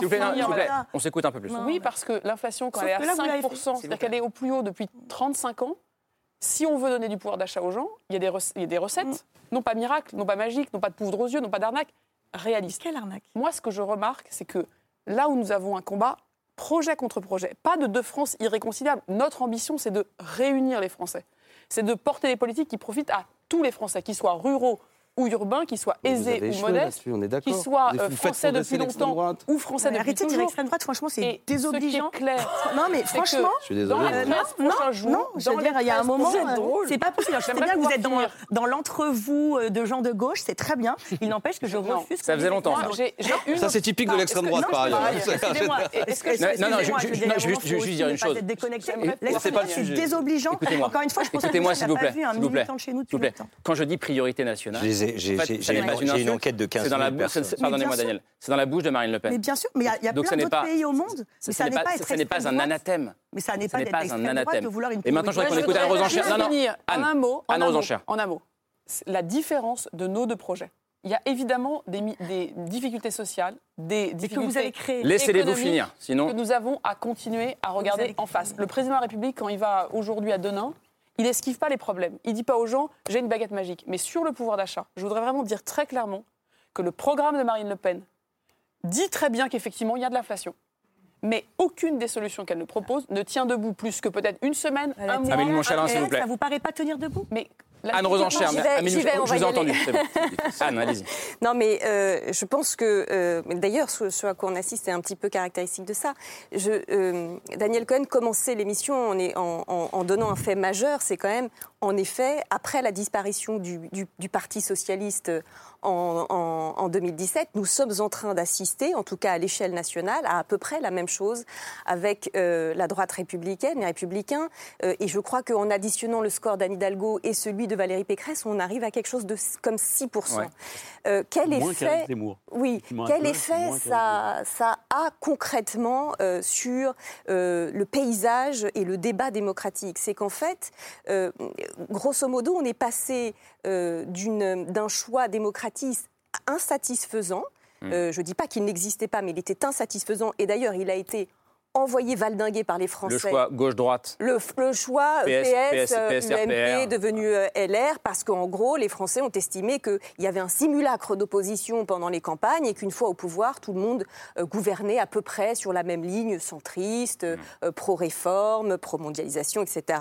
Donc, Grosso modo, ce, clivage-là a été complètement euh, ringardisé par l'arrivée d'E- d'Emmanuel Macron. C'est probablement sa grande intuition euh, en 2017. Et c'est reconstitué quoi à la place Euh, une candidature, en effet, centrale, qui, qui donne, pour ceux qui connaissent un peu l'histoire, l'impression d'une candidature officielle de Second Empire, c'est-à-dire un candidat, le candidat du pouvoir avec, euh, qui va en gros de la gauche républicaine, Jean-Pierre Chevènement s'est rallié, la social-démocratie, le centre-droit, bien Nicolas sûr. très Sarkozy, euh, dans l'entre-deux-tours à Voilà, exactement. La droite, c'est quand même, c'est très large comme dépassement. C'est-à-dire qu'il y a un moment où l'alternative démocratique, elle doit, elle doit trouver sa place là-dedans. Dans cet énorme centre-là, elle n'existe plus. Donc après, vous avez un vide laissé avant par le PS et, le, et, le, et, l'UM et le- les LR. Et après, vous avez des candidats qui représentent des candidats radicaux, parfois qui se revendiquent populistes. D'ailleurs, je crois que Jean-Luc Mélenchon disait, il parlait du populisme de gauche, de, de Chantal Mouffe, etc., euh, de droite aussi. Et ça, c'est un problème. Ce C'est-à-dire d'utiliser cette le mot espèce populisme. Par ailleurs, je- non mais, ça je, non mais alors le populisme, vous voyez, je lui ai fait un Enfin, sort bon, dans mon livre. Je suis assez contre ce mot. Je suis assez contre ce mot. Je Ouais. pense qu'il est C'est un disqualifiant. mot qui fait écran. Je, émission. je pense qu'il est disqualifiant et fourre-tout. Mais, mais j'essaye de trouver des mots. Donc on peut dire radical, on peut dire bon voilà. Mais en tout cas, c'est que c'était insatisfaisant avant et que et ça devient insatisfaisant aujourd'hui. parce que l'alternance démocratique a besoin d'une opposition crédible. Il a besoin de- de- de- de- du fait qu'on puisse se dire il y a une alternance à- au pouvoir s'il ne me convient pas et il faut que ce soit incarné par quelqu'un de crédible qui ne soit pas inquiétant. Et là, on est quand même un petit peu. euh, Laure, cette- j'ai besoin de vous. Je- Ah non, mais chose. Je voudrais, je voudrais dire deux mots. Je voudrais euh, parler, revenir à l'universel dont vous parliez en tout début d'émission, et je voudrais faire un mea culpa en tant que journaliste. Je pense que nous sommes très nombreux à être concernés par ce mea culpa. Je pense que nous avons participé à la bulle médiatique et à la construction de la candidature d'Éric Zemmour. Nous en avons parlé beaucoup ici sur ce plateau. Nous étions très en discordance les uns avec les autres. Et je pense que la candidature d'Éric Zemmour et ce nom qui a été invoqué tous les jours, plusieurs fois par jour, qui a tourné comme ça en boucle pendant plus d'un mois, même deux mois, a légitimé complètement une espèce de normalisation euh, et de côté euh, gentil, sans, sans ajouter les chats et la coloc, de Marine Le Pen qui s'est installée dans notre univers quotidien. Et puisque nous parlons d'universel, et que Daniel, vous en avez parlé au début de cette émission, puisqu'il y a deux France, même s'il y a trois pôles politiques, il y a deux France qui vont s'affronter, deux visions de l'universalité, comment on va faire pour réconcilier tous les Français? Je pose cette question à Daniel Cohen. Est-ce que je peux m'immiscer Bah non, il est là, Il Daniel va- il va- il Non, c'est lui. Il va répondre. Mais ça, c'est un point. sur le. Mais non, non, parce qu'il aime, euh, il aime bien. Enfin, petite pause, silence, comme ça. et après, il démarre. Alors, alors je, je pense, je, pense, je, je pense que partout dans le monde, on voit en effet des forces anti-système, s'il faut les appeler comme ça, pour ne pas parler de, de populisme, qui sont en dehors des partis euh, traditionnels. Euh, on l'a vu au fond d'une certaine manière avec le Brexit. Euh, on a vu Trump qui faisait absolument pas partie de l'establishment républicain prendre le pouvoir sur un parti qui ne faisait absolument pas partie de, son, de, son, de, sa, tradition à lui euh, au départ. Mais la grande différence entre ces autres pays et la France, c'est notre système présidentiel, la Ve République, qui esquinte tout. C'est-à-dire que dans notre système, tout se joue un jour, un soir sur un bonhomme. Hmm. Et ça, ça veut dire que le régime des partis, qui partout ailleurs a survécu, en cherchant précisément parce que le régime oblige à un affrontement droite-gauche, oblige à faire au sein de la gauche et au sein de la droite des compromis avec une gauche plus radicale qu'une gauche modérée, une droite plus radicale qu'une gauche qu'une droite modérée, mais qui au bout du compte sont obligés de s'allier pour s'affronter dans le rang unique où on leur propose de le faire. La Ve République pousse à l'extrême cette logique du candidat providentiel qui, combiné avec cette demande de force anti-système, produit une situation comme celle où on a, dont parlait euh, Alexis Corbière, avec trois forces quand il y en a place que Mais pardon pour de deux. vous couper. Ça, ce que vous dites est fondamental. Moi, ce que je voulais le dire, c'est que ce qui produit cette situation, qui même ouvre la possibilité de la victoire de l'extrême droite, c'est la Ve République. Il faut sortir de là. Quel que soit le vainqueur du second tour, il est minoritaire dans le pays. C'est ça qu'il faut comprendre. C'est l'erreur Bah, qu'a fait ni M. Macron, Macron en ni Marine 2017. Le Pen le pro- non, mais, le proposent non, mais à la alors, fin c'est de la pour- non, mais que- cinquième. qu'on comprenne Aucun que, des deux. que le fait de sortir de ce présidentialisme fou, qui, pardon, je vous ai coupé, mais, Non, non, mais je vous en prie, allez-y. qui en plus est basé sur une forme de bonapartisme, le sauveur suprême. Ça, ça ne marche pas, je n'y crois pas. Et je pense que ce que nous dit le pays, en vérité, c'est que, certes, M. Macron fait 27%, il est minoritaire. Les gens veulent que ça change. Et le paradoxe, c'est que, à force de refuser ça, et nous avons porté la Sixième République, l'idée d'une assemblée constituante pour que le peuple se refonde politiquement sur quel droit, quel fonctionnement, et, et la, la grande leçon qu'il faut tirer. Et je vois au contraire que Macron, c'est le présidentialisme de la cinquième à plein, et Mme Le Pen, c'est pareil. pareil. Et de ce point de vue-là, c'est un point on de laisse politique. D'accord. terminer. Non, on mais, mais- mais- non, mais je- je- on est- c'est ça le, le point dont, dont je, je pense qu'il faut parler, c'est que le système de la Ve République française, je pense, est Épuisé. en train d'arriver à son extrémité. On en avait déjà parlé. Ça que devenu ce- ce premier tour. Et- il y a plusieurs choses que se montre ce premier tour, mais l'un d'entre eux qu'on a tous dit, c'est que les vieux partis, les partis qui ont gouverné la France ont disparu. En fait, quand on regarde les trois qui arrivent en tête, et pardon si j'ai dit, euh, n'interprétez pas ce que je dis comme du mal ni pour l'un ni pour l'autre, mais ce sont trois partis qui ont été faits uniquement pour ceux qui portent leur couleur, Euh, à part euh, la- le Front National qui hérite savez du, hein. père. On s'appelle Mais le, ça, non, savez à part Le le Rassemblement Rassemblement national. national, Voilà, merci. qui hérite Non, mais c'est vrai, c'est assez On va désagréable. tester sur tous les mots, là, ce soir. c'est intéressant d'avoir changé j'étais en train, on de dire. C'est exactement ce qu'a fait Emmanuel Macron aujourd'hui, d'ailleurs. Que le Front National, vrai. devenu le Rassemblement National, est quand même le même parti. Vous avez vu qu'on avait. Et, euh, et que, mais dans les trois cas, encore une fois, pardon, je ne veux pas faire, d'amalgame du tout, mais dans les trois cas, on n'a pas eu de processus de désignation. Euh, euh, Macron était candidat, c'est normal, mais porté par un parti qu'il a créé. Mélenchon, encore une fois, sans faire d'anathème ni quoi que ce soit, il a été le candidat naturel d'un parti qu'il a créé. Et Madame Le Euh, Pen, c'était pas le parti qu'elle avait créé. demandé à des gens. Non, mais ce que je veux dire, c'est pas. Mais je, je rejoins ce que vous Oui, dites oui. sur le besoin de dépasser la Ve République. Ce que je veux juste dire, c'est que on est dans un système où aujourd'hui, il n'y a même plus de place pour des partis. Sans parti, qui va produire au sein de la gauche la synthèse nécessaire, au sein de la droite la synthèse nécessaire. Et quand vous disiez tout à l'heure, il y a une discordance incroyable entre cette présidentielle et ce qu'on a observé dans tous les systèmes régionaux, etc. Mais, mais je veux réagir là-dessus. mais il y avait vient 30% de participation. Ça vient du fait que dans les systèmes régionaux, etc., il y a des coalitions. J'adore que vous ayez envie de qui parler, sont- hein, Il y a des coalitions qui sont nécessaires. Alors que Et d'autre part, non. qui va Deux travailler dans- au programme. Je vous je- les, je vous demande une, faveur, des une faveur. Mathieu Souquier, et je vous donne la parole juste après. J'attends mon Non, tour, vous avez ouais, vu, mais hein, regardez, le tour, extrêmement, regardez, regardez, le tour arrive, c'est comme ça, circule. ça, arrive. Très bien. Non, parce que je suis sur, sur le sujet effectivement de, de l'impasse institutionnelle qui se traduit par une impasse démocratique. Je crois Voilà. que c'est très intéressant. Voilà. Il y a un paradoxe français, c'est-à-dire que le président de la République française est parmi tous les chefs d'État au monde celui qui dispose au plan institutionnel des plus grands pouvoirs. Il n'y a aucun autre chef d'État qui soit aussi puissant que le président de la République française. Et pourtant, le président de la République française, dans sa capacité à agir, est en réalité totalement empêché. Totalement empêché parce qu'il lui manque, il lui manque ce qui fonde en réalité son pouvoir, les deux ingrédients essentiels du pouvoir. Un, la confiance, l'adhésion de l'opinion. Or, on sait que la France se distingue précisément par cette défiance extrême. Donc, le président de la République est tout à la fois très puissant, mais il est en réalité impuissanté, car il est rarement suivi par son opinion. Et la deuxième dimension qui en découle, il lui manque également la longévité. Et précisément, on pointe souvent l'abstention et la montée de l'abstention comme l'in- l'ingrédient même ou l'indice même en fait de notre crise démocratique. Beaucoup plus intéressant, me semble-t-il, c'est le dégagisme systématique qui a frappé la Ve République. Tous les présidents et en même temps gouvernants sortants se sont fait systématiquement sortir. Jusqu'à 2022, on verra dans Oui, 13 jours. on verra. Et- mais c'est toute l'anomalie en fait de cette Hmm. campagne Mais on présidentielle. Ça vous stresse. Emmanuel, Emmanuel Macron Je vous pourrait être. Emmanuel Macron pourrait être le premier président de la Ve République à disposer de la longévité qui a fait défaut à ses prédécesseurs. Vous savez quand même Mais pardon, je termine. La longévité sans la confiance, c'est très compliqué. C'est très Alors, compliqué. pour Amélie deux regardez. points.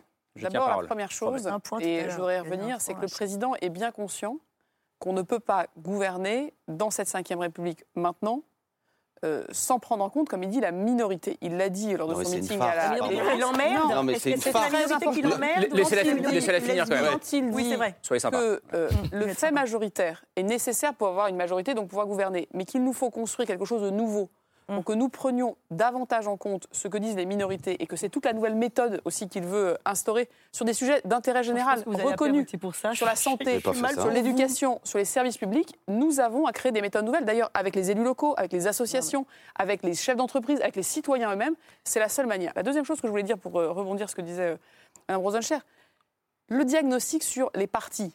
La, coalition euh, que certains regardaient comme soit la 4ème République, soit parfois chez nos voisins allemands, pourquoi ça, chez nous, le diagnostic de 2016, c'est précisément que le président de la République regarde le Parti socialiste d'une part, qui depuis 2005 est fracturé en deux sur la question européenne, et qui depuis n'a jamais réussi à retrouver son unité, d'où les frondeurs, d'où euh, Hollande empêché de se représenter, et que par ailleurs la famille des républicains, l'UMP, c'est elle aussi fracturée en 2019 sur la question européenne, et c'est elle aussi fracturée en Mais- 2017 lors du premier tour, puisque le Front républicain, qui était une vieille tradition de la droite humaniste européenne, moi j'étais, vous voyez, proche d'Alain Juppé, à Jacques Chirac, n'aurait jamais eu la position Mais que la droite LR a eu en Mais 2017. ça ne répond pas à la question institutionnelle, Mais par non, exemple à la proportionnelle mais qui est, qui totalement absente des débats. C'était Les élections municipales de 2020. promesses de campagne, ça? Les élections de municipales de Complètement, 2020 Madame Amélie de Montchalin. sont les élections municipales où le plus grand nombre de maires de France de l'histoire se sont présentés sans étiquette.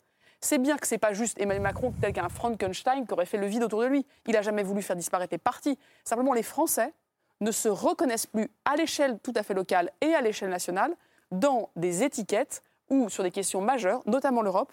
Ses propres familles Mais politiques pourquoi il n'y a qu'en. France? Mais pourquoi il n'y a qu'en France que Et ça parce se qu'on a passe? effectivement la Ve République. Donc c'est bien la Ve parce République qui oblige, Ah, attendez, Non, moi, mais je- la Ve même- alors- République qui empêche cette logique d'alliance entre deux blocs qui parole. vont s'affronter et donc qui s'obligent à trouver des compromis en leur propre sein, c'est la Ve République qui le rend impossible. Mais c'est la logique du Et dépassement d'En Marche, mais c'est- mis des hommes c'est et là- des femmes, ça le rend- justement, qui et ça le rend, ça le rend impossible parce que maintenant, c'est celui qui arrive à hausser haut la voix euh, au moment de la présidentielle qui ramasse tout et qui, du coup, euh, gagne ou perd sans avoir eu besoin de faire au préalable un travail de compromis, de, de compromis avec son propre camp. C'est vrai à gauche Ouais, ouais. en partie, mais c'est vrai à droite aussi.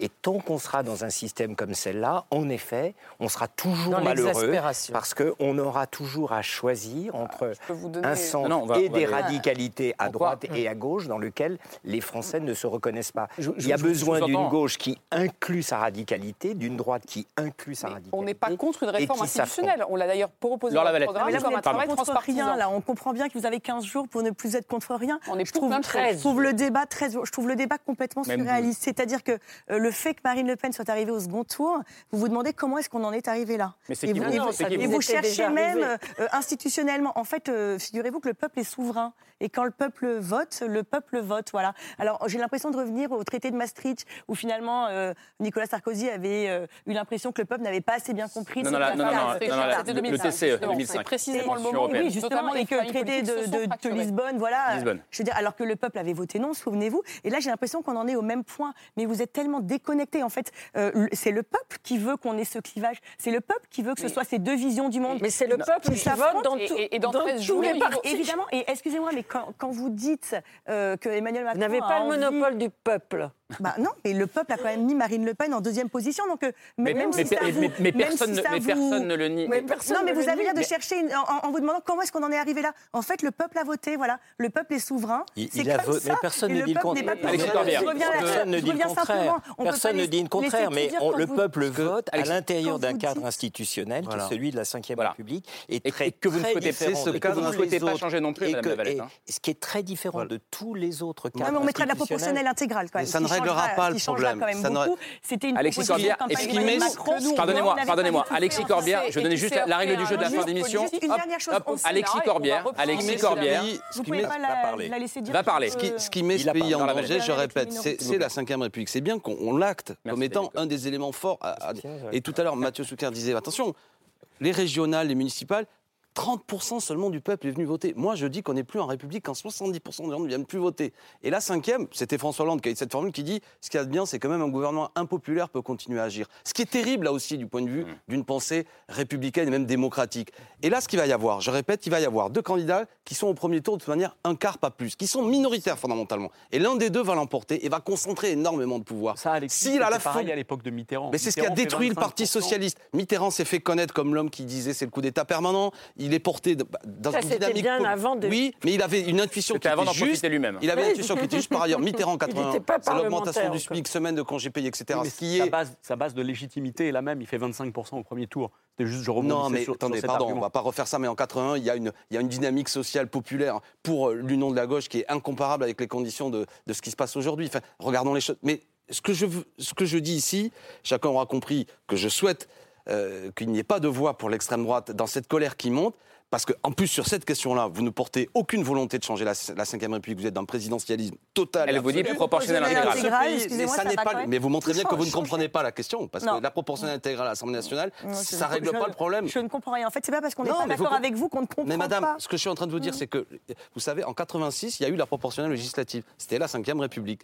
D'accord? Donc vous ne, ça, ça ne règle pas. Là, on a, on a deux, deux visions qui sont différentes. mais j'entends bien, mais je, bah, écoutez, je- j'en prends acte, je vous Voilà. interdis pas de le penser. Ça nous Je avait pas échappé, moi. Ça vous a ce pas que je pense qui monte dans le pays, c'est qu'il faut en finir, passer à une sixième république, et qu'on est dans un tel état de tension qu'il faut que le peuple rediscute aussi de quelles sont ces règles nouvelles. Je veux vous dire, on a porté cette idée qui, l'idée que entre le représentant et le représenté, faut qu'il y ait un lien plus vivant. Quand on dit l'idée de pouvoir révoquer les élus en cours de mandat, c'est-à-dire que les gens ne soient plus dans ce rapport d'infantilisation vis-à-vis des élus, y compris dans le président de la République au cours de son mandat, c'est une idée forte. On nous a insultés. Les députés en marche ont dit que c'était du populisme le plus trivial, alors que je pense que c'est au cœur d'une pensée républicaine qui comprend le lien qui doit être vivant entre celui qui désigne et celui qui confie un mandat. Et aujourd'hui, c'est la verticalité totale. Et je souris, madame de Montchalin, et souris plus que ça quand vous dites qu'il faut tenir compte des minorités. On a été piétiné, méprisé, insulté à l'Assemblée nationale. On a été de tous les combats, tout le monde l'a vu. Aucun de nos amendements sur les, je ne sais plus combien de dizaines de milliers, n'a été retenu. Chaque fois, on était moqué. Vous n'avez rien à fiche pendant cinq ans de la minorité. De grâce, aujourd'hui, vous- entendez aussi que parce que j'ai presque envie de vous dire, pour éviter la catastrophe, parlez le moins possible dans les 13 jours qui restent. Parce que franchement, la manière dont vous abordez les choses montre une telle incompréhension de la- du pays que vous le mettez en Alors, danger. je- oui, je- je, vous le dis, vous le mettez en danger. Je vous laisse répondre et après, je voudrais qu'on termine avec euh, l'un des sujets fondamentaux, pardonnez-moi, de la fin de campagne, enfin de l'entre-deux tours, c'est la réforme des retraites qui été au cœur du déplacement d'Emmanuel Macron aujourd'hui. Mais répondez là-dessus d'abord. D'abord, euh, il y a des minorités s'expriment dans de très nombreux lieux. Il n'y a pas que le Parlement. Quand on dit qu'on veut travailler avec les élus, quand on dit qu'on veut travailler avec les associations, quand on dit qu'on veut travailler avec les citoyens, on a un point commun. C'est que oui, on considère qu'on ne peut pas juste faire vivre la démocratie tous les cinq ans. On a eu des innovations démocratiques, les conventions citoyennes, Mais vous ne les avez pas respecté. enfin, les grands débats. Il faut bien sûr aussi apprendre de ce qui s'est passé pendant ces exercices et voir comment on peut les faire vivre de manière, je crois, euh, plus authentique, plus répétée, plus organisée. On veut, sur les institutions précisément, créer un- un- une manière transpartisane de passer aussi ce qui était le mur, pas le dire, politicien du Sénat. Notre réforme institutionnelle, elle s'est heurtée par deux fois à un bloc et un mur euh, que Gérard Larcher et ses amis sénateurs ont décidé d'ériger pour que rien ne change, parce que ce système aussi les protège. Et donc, ce que je veux moi dire, c'est que évidemment, et le président en est conscient, il le dit depuis maintenant euh, 48 heures, 24 heures, nous ne pouvons pas considérer que nous pouvons, dans la Ve République, ne pas prêter une attention encore plus grande à la manière de construire l'unité de notre pays, parce que nous avons aussi à faire bloc. Je suis très étonnée qu'il y ait un sujet qui n'ait pas du tout été abordé. C'est le contexte international dans lequel se Vous ces élections. fracturé les Français pendant 5 ans, Madame de. L'unité que nous avons aussi à construire, elle est aussi une nécessité parce que nous avons à quelques milliers de kilomètres une guerre, parce que la Russie nous menace et parce que l'unité doit absolument et envers tout être construite. Donc c'est aussi des choses qu'on doit innover et on prend nos responsabilités. Camille, sur la question des retraites, on va, s'il vous plaît. on va aussi apprendre de ce que cette période nous oblige à faire.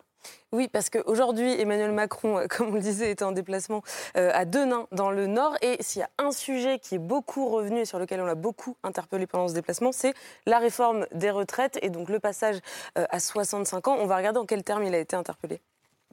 Alors, vous n'aimez EDF. pas beaucoup les retraités, hein Bah, vous rigolez ou quoi Oh non, mais attends, Mais attendez. blague. Oui, mais 65 ans la retraite. Non, mais c'est pour ça que, un, il y a carrière longue. On, on va discuter de tout ça. C'est pas Carrière 65 longue, ans mon, mon mari qui est là, carrière longue, il n'a pas eu sa retraite complète. Il ben- a commencé à 18 Mais ça, ans, c'est- il l'a pas eu. Mais ça, madame, c'est pas ma réforme, c'est l'hypocrisie du système actuel.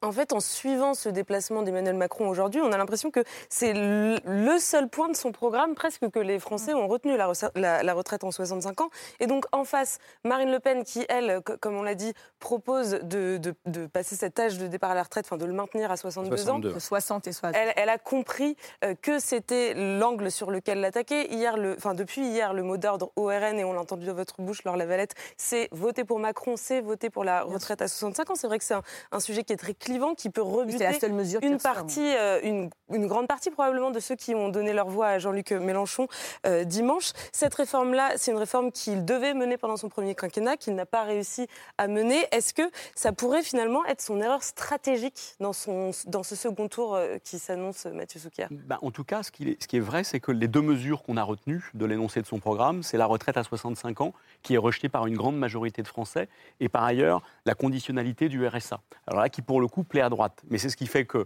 il, est précisément confronté à une opinion qui, penche davantage à droite. Or, le deuxième tour va pour partie se gagner à, gauche, donc il va falloir s'adresser à la gauche. Et je, repasse, je réponds à la question en repassant par la sociologie électorale.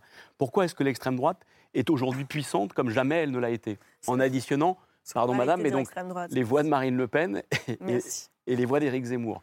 En gros, 33%, c'est-à-dire aujourd'hui au premier Avec tour, celle de Dupont-Aignan, c'est l'équivalent, exactement, l'équivalent du score que Marine Le Pen a fait au deuxième tour il y a cinq ans. Donc l'extrême droite est puissante comme jamais. Pourquoi? Parce que, le- encore une fois, le socle électoral de l'extrême droite depuis toujours, ce sont les classes moyennes indépendantes. À l'époque de Jean-Marie LePen, c'était déjà ça, et bien avant, même Poujade, etc.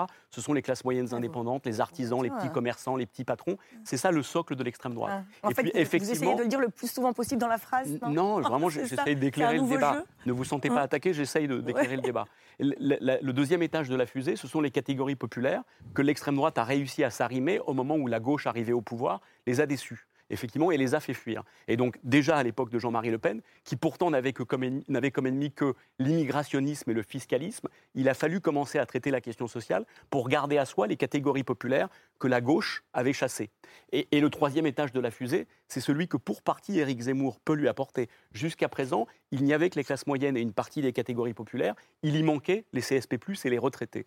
C'est une partie de ceux qu'on retrouve chez Éric Zemmour. Alors beaucoup moins haut qu'on l'avait imaginé il y a quelques semaines, quand il était à 15, mais quand même à 7, il a à lui le 16e arrondissement, par exemple, quand on, on regarde les résultats aujourd'hui, on voit que le 16e arrondissement à Paris vote massivement pour Éric Zemmour. Ça dit qu'il y a une partie de la bourgeoisie, le lectorat du Figaro qui est devenu pour partie l'électorat d'Éric Zemmour, la, la- la France du Figaro, la France du 16e arrondissement, la France de retraités qui peut se retrouver dans Éric Zemmour. Donc en additionnant les classes moyennes, une partie des catégories populaires et une partie des CSP+, et des retraités, on peut quasiment tangenter les 50% effectivement Donc, l'extrême droite. donc attention à, cette fameuse réforme, fois, euh, réforme des retraites. Et je précise que sur BFM TV ce soir, euh, Emmanuel Macron n'a pas exclu euh, l'usage du référendum autour de cette retraite, de cette réforme des retraites. C'est le, mais vous avez mis le doigt sur la, la question centrale. C'est le grand marqueur qui a fait, en grande partie, à mon avis, que Valérie Pécresse a commencé à Mm. perdre ses troupes en faveur de- de- de- d'Emmanuel Macron, puisqu'on sait quand même d'où vient le, le 28% relativement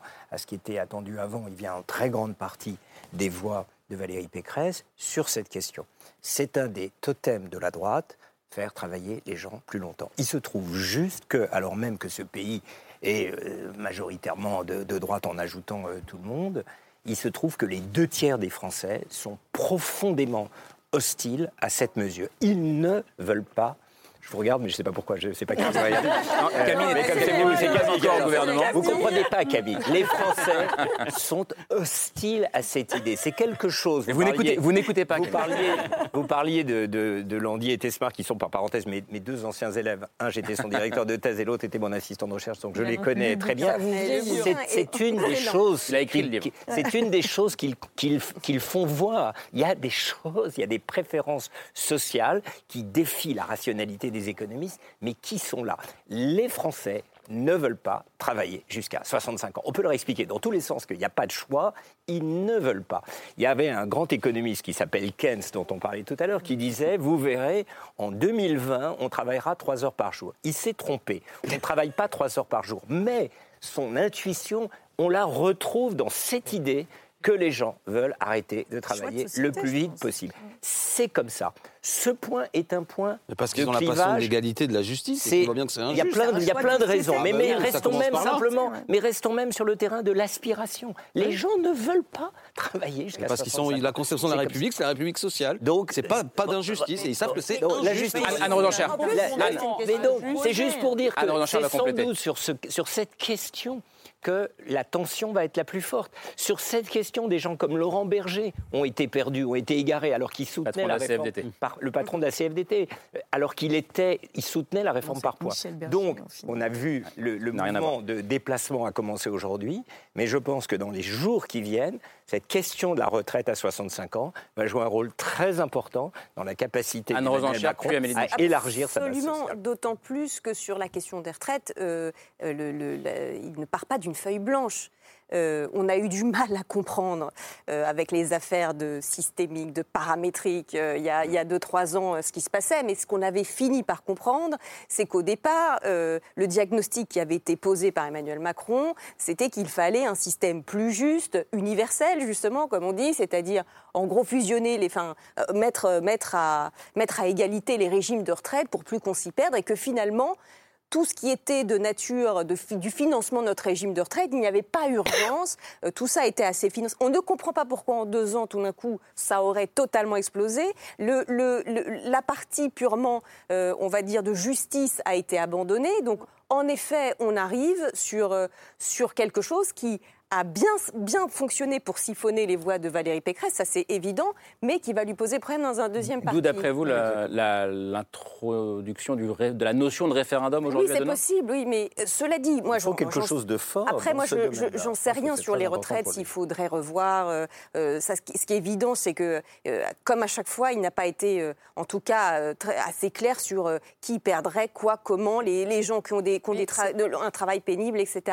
Mais juste parce qu'on a beaucoup euh, parlé de la, de la, de, de la Ve République et tout, mais euh, il y a quand même une surprise pour lui, une surprise plutôt, j'imagine, bonne, c'est que euh, tous les sondages le donnaient beaucoup plus ric-rac euh, au premier tour, et notamment face à Marine Le Pen. Il y a eu même un moment, même dans la journée, où on croyait que Marine Le Pen était devant, etc. Ce qui était un problème, bien sûr, pour Emmanuel Macron, pour sa dynamique, mais qui en plus l'aurait vraiment euh, affaibli dans son autorité euh, politique pour, euh, pour le quinquennat, ça l'aurait empoisonné. Là, il bénéficie d'une espèce de bouffée d'air. Si jamais il est élu, bien entendu, ce, ce qui n'est pas du tout certain, il bénéficiera quand même d'avoir été un président sortant qui a obtenu plutôt un bon score au premier tour. Ça, c'est évident. Qu'est-ce qu'il en fera? On a beaucoup fait de mal à la Ve République et au général de Gaulle avant. En il fera, peut, il peut on en verra faire gagne. une générale de Gaulle 1958, c'est-à-dire qui décide pour euh, pour euh, justement au contraire solidifier la nation, pour la réconcilier, de faire ce qu'il a fait en Algérie contre son propre électorat, enfin une partie de son électorat, Euh, parce qu'il décide qu'en effet, dans la Ve République, une fois qu'on est élu, on est le président de tous les Français et on arrive à dépasser son propre, euh, son propre, sa propre Vous dites- vous dites, euh, on électorat. n'est peut-être pas au bout de Je notre suis- surprise. Voilà. Il est Est-ce qu'il va faire ça ou est-ce qu'il va faire euh, Chirac deuxième mandat Pour l'instant, il n'a pas encore gagné. Je vous, popularité je vous l'accorde. Et juste, juste l'émission est, l'émission, l'émission, l'émission est terminée normalement, mais je vous laisse répondre. Évidemment,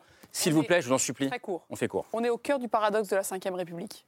Si tout est ficelé, on nous dit on ne peut pas débattre. Si on dit on veut concerter des choses, on nous dit c'est pas ficelé. Ce qu'on veut faire tient en quelques mots. Il y a eu la crise Covid qui a complètement changé les équilibres du travail, euh, des comptes sociaux. Aujourd'hui, notre système en France tient sur la solidarité entre ceux qui travaillent et ceux qui ne travaillent plus. Si on reste à paramètres constants, soit ceux qui travaillent cotisent plus, donc c'est une augmentation d'impôts et c'est moins de pouvoir d'achat, soit ceux qui ne travaillent plus voient leur pension baisser. Le président dit, comme on ne veut ni augmenter les cotisations, ni faire baisser les pensions, nous avons à travailler ensemble, Référendum en concertant avec les différents acteurs, à créer de la justice, une pension minimale à Réfé- 1100 euros. Référendum ou pas? Et le président le dit. À un moment donné, dans la Ve République, si vous avez des choix qui sont structurants et où les forces politiques ne se mettent pas d'accord, le référendum est une option. Pour le coup, Mais euh, on a beaucoup, beaucoup de travail de concertation. Si, si y a À référendum, partir des deux principes, ça va dans le bon sens. Pas Comment on s'inspire du général de Gaulle il, est- il a par- il a- il est parti quand il a été battu dans un référendum. Donc ça donne quelque chose de tout à fait intéressant. Le référendum, ça peut être parti. intéressant. Non mais, je veux dire, c'est important que cette affaire ne soit pas... Parce que la manière dont décrit Amélie Montchalin, c'est intéressant. On a gouverné pendant 5 ans, si vous revotez pour nous, on fera différemment d'avant. Ça, c'est la Ah, 5 il faut République. C'est-à-dire, en gros, euh, on, on dit beaucoup de choses à l'occasion des élections, puis après, il n'y a plus de moyens de contrôle. Révoquer les élus, c'est important. Moi, je dis au pays, et à ceux qui... Je, je termine, puisque l'émission se termine. Ouais. Je veux pas qu'on nous Non coupe. mais, pardon. Je veux pas qu'on nous coupe l'antenne, Je allez-y. voudrais juste en placer une avant de terminer. ce, ce bloc-là que, vous- que avez, non pas effacé, il est là. Presque Non. 30% des gens ne seront pas au second tour. Et ça, c'est pour moi le point d'appui de l'espoir du pays. Et je leur dis à nouveau, ne nous divisons pas. Nous, on va créer les conditions que ça reste rassemblé, parce que franchement, c'est assez étouffant aussi. Et cette- le président Pour finir- dans de tous les Pour Français. finir, la Valette. S'il vous plaît, Vous l'avez pays pas montré pendant comme jamais, le pays est fracturé comme jamais après 5 ans de Macron. On a effectivement le même duel qu'il y a 5 ans, mais la grande différence, c'est que vous avez un bilan. Et que dans la France de Macron, les retraités vivent avec 8 euros par jour. Il y a une agression gratuite toutes les 44 On va- secondes. On a tous perdu en pouvoir Je peux d'achat. rajouter, Et le- ça- c'est le chômage 16 a baissé, il y a plus d'apprentis, donc vous voyez, on peut aussi ça, c'est- bilan ça, catégorie Ça, c'est pas très fair parce que vous n'avez pas le temps de vous répondre. Non, mais le, le chômage a baissé en catégorie A, pas en catégorie B et C. Ça à rien de, de, de- de le ventiler. un million La différence, c'est que je pense que les Français ont le choix entre est-ce qu'ils veulent euh, euh, Macron-McKinsey euh, avec Alors, un programme non, euh, non. Le débat. et Mais bien sûr. S'il vous plaît. Parce qu'ils veulent Le Pen Zemmour. Je vous rappelle qu'on a terminé le quinquennat, il fallait boire un café assis en un QR code. Alors excusez-moi, mais tout. Vous savez quoi Vous savez quoi Il nous reste, il nous reste Non. 12 jours pour faire des émissions. Là, il y a beaucoup trop, de portes qui ont été ouvertes. On n'a pas le temps. énormément de fake. Je De tiens à fake dire que news ce Non, n'est non, il pas On n'a pas le temps, c'est terminé, c'était génial. Merci beaucoup. Merci Daniel Cohen. Non, merci Daniel Cohen. Merci Laure. Mesdames, eh, vous savez quoi? Vous savez quoi? La politique, c'est pas uniquement ça. Donc là, on reprend la main, la musique est partie. Merci beaucoup, merci d'être venu. Euh, J'ai pas le temps de parler de vos livres, mais je le fais quand même. 2022, La flamme populiste, Mathieu Souquier et Anne-Rose Enchère. Aidez-moi un chagrin français à l'Observatoire. C'est un plaisir de vous recevoir. Ouh, à demain, 22h30.